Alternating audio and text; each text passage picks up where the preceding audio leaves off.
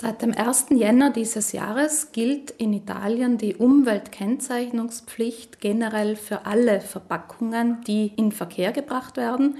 Nicht nur für Lebensmittelverpackungen, aber natürlich auch für diese. Die Hersteller müssen auf den Verpackungen angeben, aus welchem Material diese bestehen. Dafür gibt es einheitliche Codes.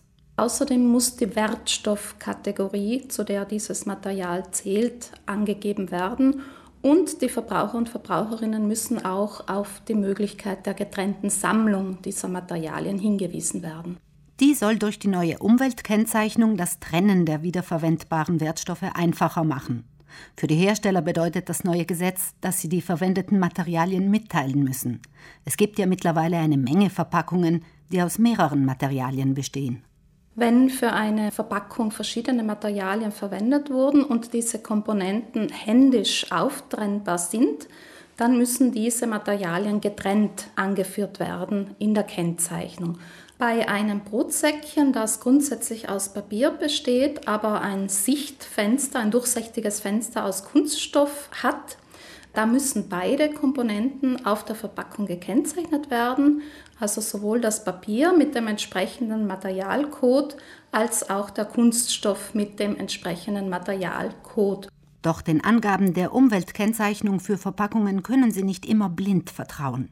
Das liegt daran, dass für das Wertstoffrecycling die Regeln von Gemeinde zu Gemeinde unterschiedlich sein können. Tatsächlich ist die Mülltrennung in Südtirol nicht landesweit einheitlich organisiert, sondern das hängt jeweils vom Ortsgebiet ab, in dem man ansässig ist, also von der jeweiligen Gemeinde. Es gibt Gemeinden, in denen beispielsweise die Getränkeverpackungen aus Tetrapack gemeinsam mit dem restlichen Altpapier eben in den Altpapiertonnen entsorgt werden können, aber in den meisten Gemeinden ist das nicht erwünscht.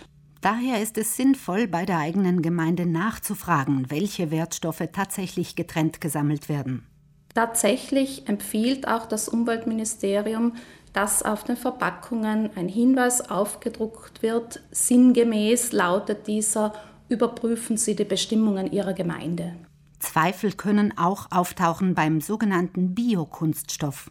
In Italien wurden unter anderem die Leichtplastiksäckchen für Gemüse und Obst, die ursprünglich aus Kunststoff bestanden, durch solche aus biologisch abbaubaren Biokunststoffen ersetzt.